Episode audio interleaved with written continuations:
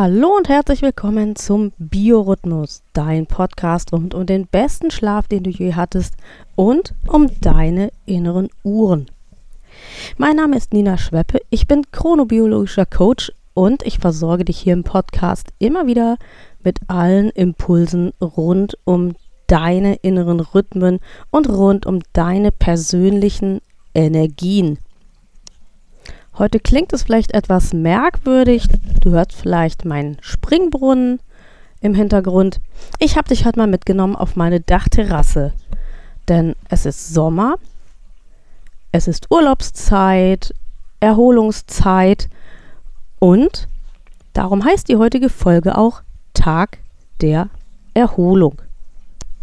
Wenn du mir schon etwas länger folgst, dann weißt du, dass ich Aktions- und Feiertage mitunter begrüße, wie zum Beispiel den Welttag des Schlafes, weil du ja auch weißt, wie wichtig der gute und erholsame Schlaf für dich. Ach, da haben wir es wieder. Erholsam, Erholung.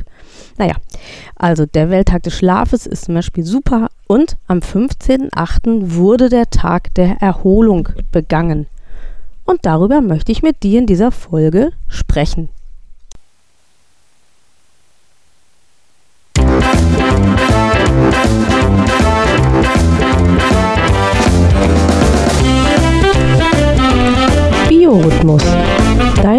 Podcast rund um deinen guten und erholsamen Schlaf und um deine inneren Uhren. Suchst du den Schlüssel zu mehr Energie und Lebensfreude? Dann bist du hier genau richtig. Hier erfährst du alles für ein besseres Leben mit deinem eigenen Biorhythmus.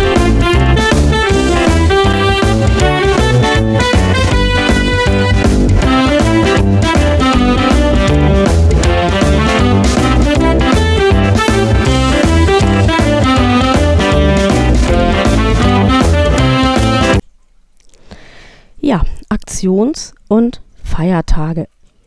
Manche braucht man, andere eher nicht. Also Welttag des Schlafs, habe ich schon gesagt. Auch der Weltdiättag, das finde ich auch gar nicht so unvernünftig, weil man sich da doch mal anders Gedanken macht. Andererseits finde ich, den Welt-Sushi-Tag oder den Welt-Apfelkuchentag braucht kein Mensch. Aber wem es Spaß macht, der soll diese Tage begehen, soll sie für sich bewerten und für sich feiern, meinetwegen. Geschockt hat mich aber tatsächlich, dass am 15.08. der Tag der Erholung begangen wurde. Warum hat mich das geschockt? Man könnte ja denken, Erholung ist doch super. Das ist doch für uns alle total wichtig, sagen die ganzen Coaches, Frau Schweppe unter anderem ja auch immer wieder. Und da ist es doch toll, wenn es den Tag der Erholung gibt. Könnte man denken, und da ist sicherlich auch was dran. Aber ich sehe es eher anders, weil Leistung, ich meine, vielleicht gibt es auch einen Weltleistungstag, keine Ahnung. Leistung wird erwartet, dass wir sie erbringen im Beruf und vielefach nehmen wir den Druck dann auch noch mit in den Alltag. Wir wissen, dass wir auch außerhalb unserer Arbeit funktionieren sollen und im Sport vielleicht noch Leistung bringen wollen, obwohl das eigentlich sogar unser Hobby ist. Und dann rennen wir von Date zu Date und wir füllen unseren Tag und wir sind alle super, super busy. Und am Ende des Tages sind wir völlig erschöpft. Aber, oh Wunder, wir kommen überhaupt nicht in den Schlaf. Und warum kommen wir nicht in den Schlaf? Weil wir uns im Dauerstress befinden. Und weil wir uns im Dauerstress befinden, finden wir eines nicht, nämlich Erholung. Dabei ist das total verrückt, denn wir können ohne Erholung auch überhaupt keine Leistung bringen, weil irgendwann sind unsere Akkus leer und dann müssten sie eigentlich wieder aufgeladen werden. Das ist genau wie bei einem Handy oder Laptop. Du würdest ja auch nicht losgehen und würdest sagen, ach, ich ähm, also doch wahrscheinlich, vielleicht würdest du es doch, aber du würdest es irgendwann bereuen, dass du mit deinem Handy losgehst. Oh, ich spiele jetzt mal ganz viel und ich lade mir ganz viele Sachen runter und ich lese ganz viel und ich beschäftige ganz, ganz doll das Handy und irgendwann, oh, der Akku ist leer. Hm. Bildschirm dunkel, keine Musik mehr, Ende. Und was tust du dann? Dann gehst du ja nicht hin und sagst, ach, das ist ja äh, überhaupt nicht so schlimm, dass mein Handy jetzt leer ist, sondern du gehst her und lädst es auf. Warum? Du willst ja, dass es weiter läuft, du willst, dass es weiter Leistung bringt, also lädst du den Akku auf, du gibst deinem Handy neue Energie. Völlig selbstverständlich macht jeder so. Auch komisch, dass man bei sich selber eigentlich das genau nicht tut. Und darum ist es für mich so schockierend, dass es diesen Tag der Erholung geben muss, weil ich einfach denke, ähm, es sollte selbstverständlich sein, dass wir, wenn wir Leistung bringen, wenn wir funktionieren, wenn wir Stress haben, dass wir uns dann auf der anderen Seite auch Erholung verschaffen, um eben, wie beim Handy auch, unsere Akkus wieder aufzuladen. Aber wie machen wir das? Wie kommen wir in einem vollen Tag dazu, dass wir uns erholen? Und wenn du mir schon länger folgst, ähm, vielleicht auch auf Facebook oder auf LinkedIn, dann hast du das mitbekommen, dass ich dazu auch ähm, jetzt anfange, Seminare zu geben und auch Vorträge zu halten. Einer hat Ende Juli stattgefunden für Menschen im Beruf. Da habe ich gezeigt, wie man einen beruflichen Alltag so strukturiert, dass man auch Zeit hat für Regenerationsphasen. Und ein ähnliches Seminar findet jetzt im September statt. Ähm, über mehrere Tage arbeiten wir da zusammen und erarbeiten tatsächlich Tools rund um die Leistungsfähigkeit, also um immer in guter Energie zu sein und um die Akkus immer voll zu haben, aber auch um Zeit zu finden und Möglichkeiten zu schaffen, die Batterien auch wieder voll zu machen. Warum ist Erholung eigentlich so aus der Mode gekommen? Das habe ich mich angesichts des Tags der Erholung gefragt. Und da müssen wir ja gar nicht so weit wegschauen, eigentlich, um schon zu Ideen zu kommen. Ein ganz nervtötender Spruch gut, ich habe eine Schlaferkrankung. Wir haben damals nichts in unserer Familie darüber gewusst, aber ich hatte sie sicher damals auch schon. Und wenn ich dann völlig entrhythmisiert morgens äh, aus dem Bett kam und irgendwie dachte, es ist noch mitten in der Nacht, dann sagte meine Oma immer schon solche Sprüche wie Morgenstund hat Gold im Mund. Klingt sehr altmodisch, ist es vielleicht auch, aber ich glaube tatsächlich, dass das etwas ist, was sich im Arbeitsleben heute noch widerspiegelt. Früher ging es natürlich darum, mit diesem Sprichwort, wenn man früh anfing zu arbeiten und am Tag auch lange arbeitete, dann hatte man am Abend mehr in der Kasse. Das ähm, war einfach so, weil damals natürlich die Arbeitswelt noch anders organisiert war. Heute, wo viele von uns ein festes Gehalt haben, jetzt als Freiberuflerin sehe ich das auch etwas anders, aber die meisten wissen ja genau, was sie im Monat haben.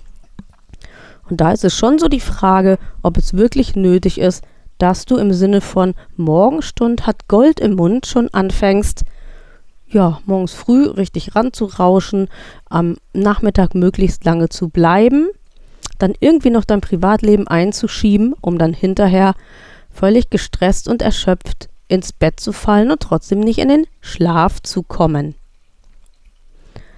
Aber Morgenstund hat Gold im Mund ist schon mal ein Punkt, warum Erholung vielleicht gar nicht so gut im Kurs steht. Weiterhin müssen wir dann auch mal auf die Chronotypen gucken. Denn Chronotypen oder die Menschen, die im Arbeitsleben am beliebtesten sind und wo die Chefs sich am meisten freuen, das sind die, die schon morgens früh am Arbeitsplatz sind, die dann schon richtig, richtig fit sind und die dann später möglichst auch noch schaffen, lange zu bleiben. Aber wenn sie nicht lange geblieben sind, dann kann der Chef ja beruhigt sein, denn die werden morgens früh wieder da sein. Und leider ist es so, dass durch dieses, dass der frühe Vogel im Arbeitsleben so beliebt ist, übrigens, der frühe Vogel fängt den Wurm, ist auch so ein Ding. Ähm, dadurch, dass das aber so beliebt ist, leben eben ganz viele Menschen auch gegen ihre Chronotypen. Das heißt, auch wenn sie sich morgens noch müde und überhaupt nicht leistungsfähig fühlen, dann stehen sie trotzdem früh auf und gehen trotzdem morgens früh zur Arbeit, weil das ja so gewünscht ist. Und das ist davon abgesehen mal, dass man sich dadurch völlig entrhythmisiert und dass man möglicherweise auch tatsächlich den Alltag, der nach der Arbeit noch ansteht, kaum schaffen kann, ähm, ist es langfristig auch so, dass das Risiko für Herz-Kreislauf-Erkrankungen, für Krebserkrankungen, für Bluthochdruck und so weiter massiv steigt. Das heißt, wer um seinem Arbeitgeber zu gefallen gegen sein Chronotyp so früh wie möglich zur Arbeit geht, schädigt möglicherweise langfristig seine körperliche und auch die mentale Gesundheit. Ein Schlag gegen die Erholung ist auch, dass der Schlaf in seiner Tragweite für die Menschen und für die Leistungsfähigkeit der Menschen völlig unterschätzt wird. Es ist im Arbeitsleben leider immer noch so, dass Schlafen als Zeitverschwendung betrachtet wird. Es ist leider immer noch so, dass in ganz vielen Karrieremagazinen immer noch gesagt wird, also schlaf so wenig wie möglich. Wenn du dich abends hinlegst, musst du halt etwas schneller schlafen, dann kannst du morgens auch wieder früher aufstehen. Es ist auch absolut cool. Ähm, äh, Menschen brüsten sich damit, dass sie pro Nacht nur vier bis fünf Stunden schlafen. Wenn du mir schon länger folgst, äh, dann weißt du, wie schädlich das ist für dich, also für deine Konzentrationsfähigkeit, für deine Regeneration ähm, des ganzen Körpers, für die Verarbeitung auch von Reizen des Vortages und für alles eigentlich, was dich betrifft.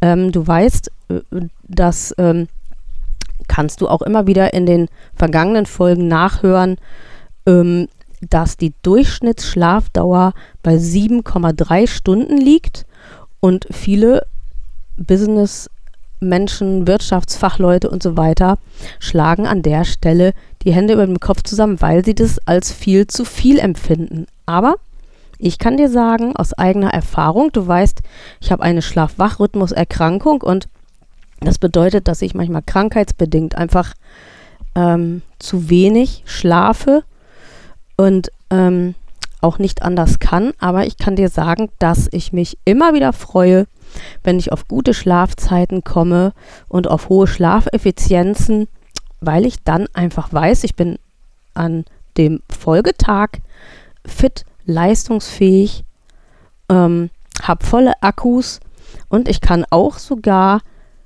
hinterher noch genügend Energie aufbringen, um mich mit Menschen zu treffen, um Spaß zu haben, um meine Freizeit zu gestalten, um vielleicht auch mal mich mit meinem Pferd zu beschäftigen, sportliche Leistung zu bringen. Und das geht alles nicht, wenn ich zu schlecht und zu wenig Schlaf bekommen habe. Also wichtig ist, zur Erholung oder ein Beitrag zur Erholung ist tatsächlich, dem guten und erholsamen Schlaf die nötige Aufmerksamkeit zu schenken. Das ist Punkt 1.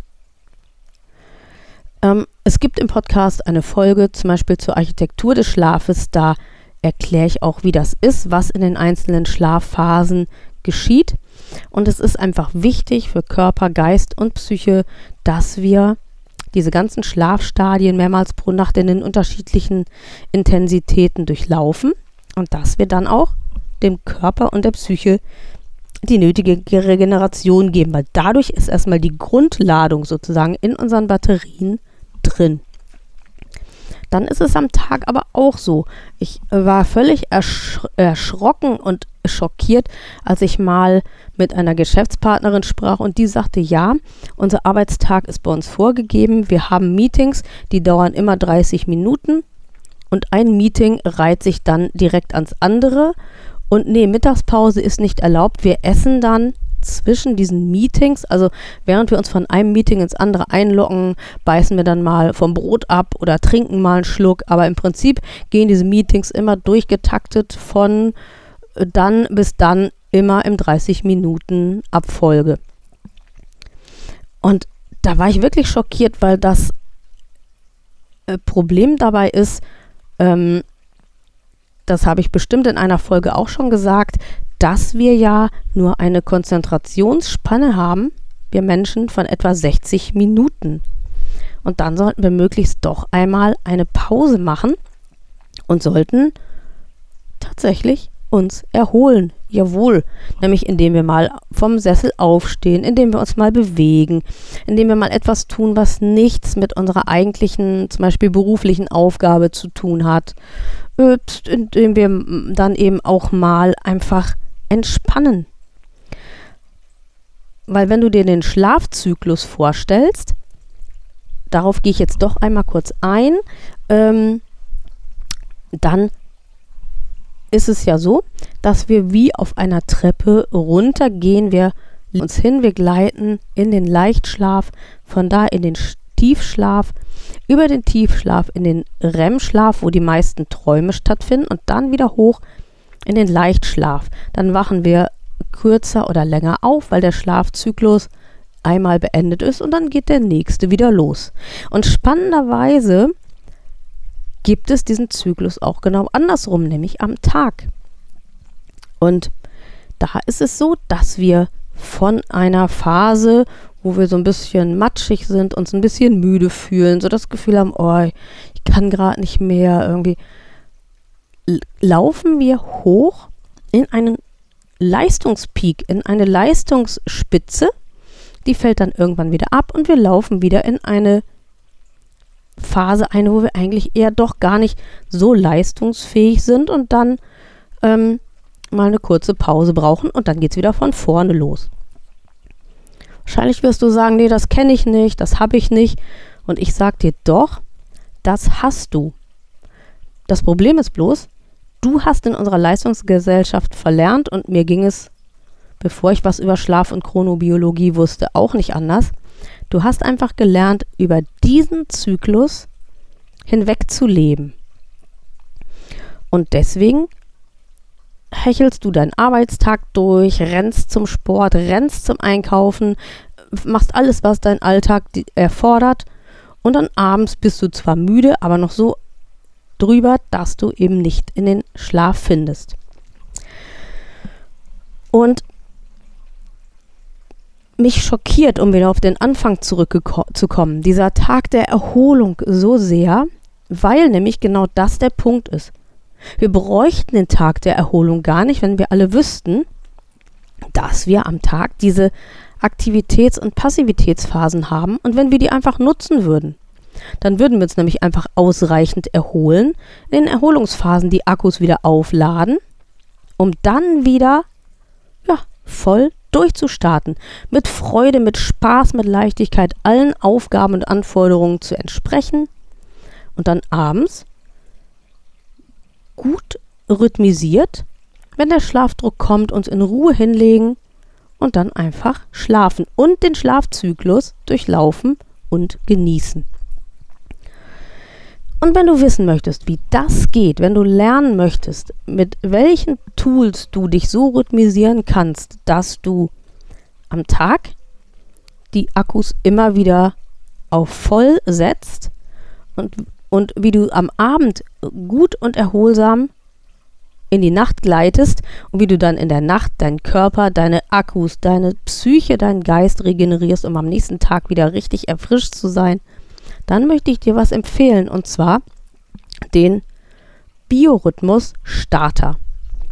Der Biorhythmus Starter ist dein Coaching-Paket, wenn du merkst, du fühlst dich am Tag müde und erschöpft. Wenn du merkst, Schlafen ist für dich irgendwie schwierig, du kannst nicht einschlafen oder du wachst nachts einfach zu lange auf. Und es ist genau das richtige Coaching für dich, wenn du immer die Akkus voll haben willst und dich einfach nie wieder fragen willst, oh je, wie soll ich denn den Folgetag schaffen? Und wenn dich dieses Coaching anspricht, wenn du denkst, genau das, was hier aufgezählt ist, ist genau das, was mein Problem ist, dann kannst du in den Shownotes noch einmal das alles nachsehen. Da gibt es den Link zum Biorhythmus-Starter. Da klickst du hin und dann am besten buch dir gleich dein kostenloses äh, Kennenlerngespräch das ist erstmal völlig unverbindlich, da reden wir miteinander, da kreisen wir dein Problem ein Und dann freue ich mich, wenn ich dich ein Stück begleiten darf, damit du in Zukunft mit vollen Akkus deine persönlichen erneuerbaren Energien für dich und dein Leben nutzt. Bis dann!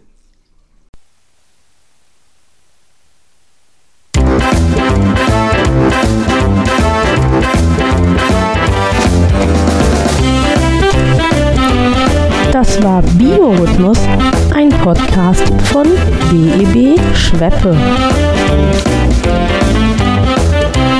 Und BEB steht für Besser Leben mit dem eigenen Biorhythmus. Die Kontaktdaten. BEB Schweppe, Inhaberin Nina Schweppe, Triftstraße 19, 21255 Torstedt. Telefon 04182 220 3857. Die E-Mail-Adresse. Kontakt wie der deutsche Kontakt geschrieben. Kontakt at beb-schweppe.de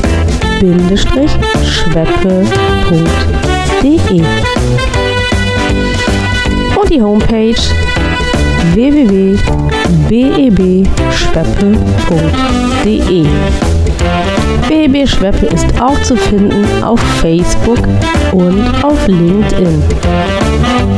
Das Podcast-Cover wurde gestaltet von Frank Walensky Schweppe, Hegestraße 17, 20249 Hamburg.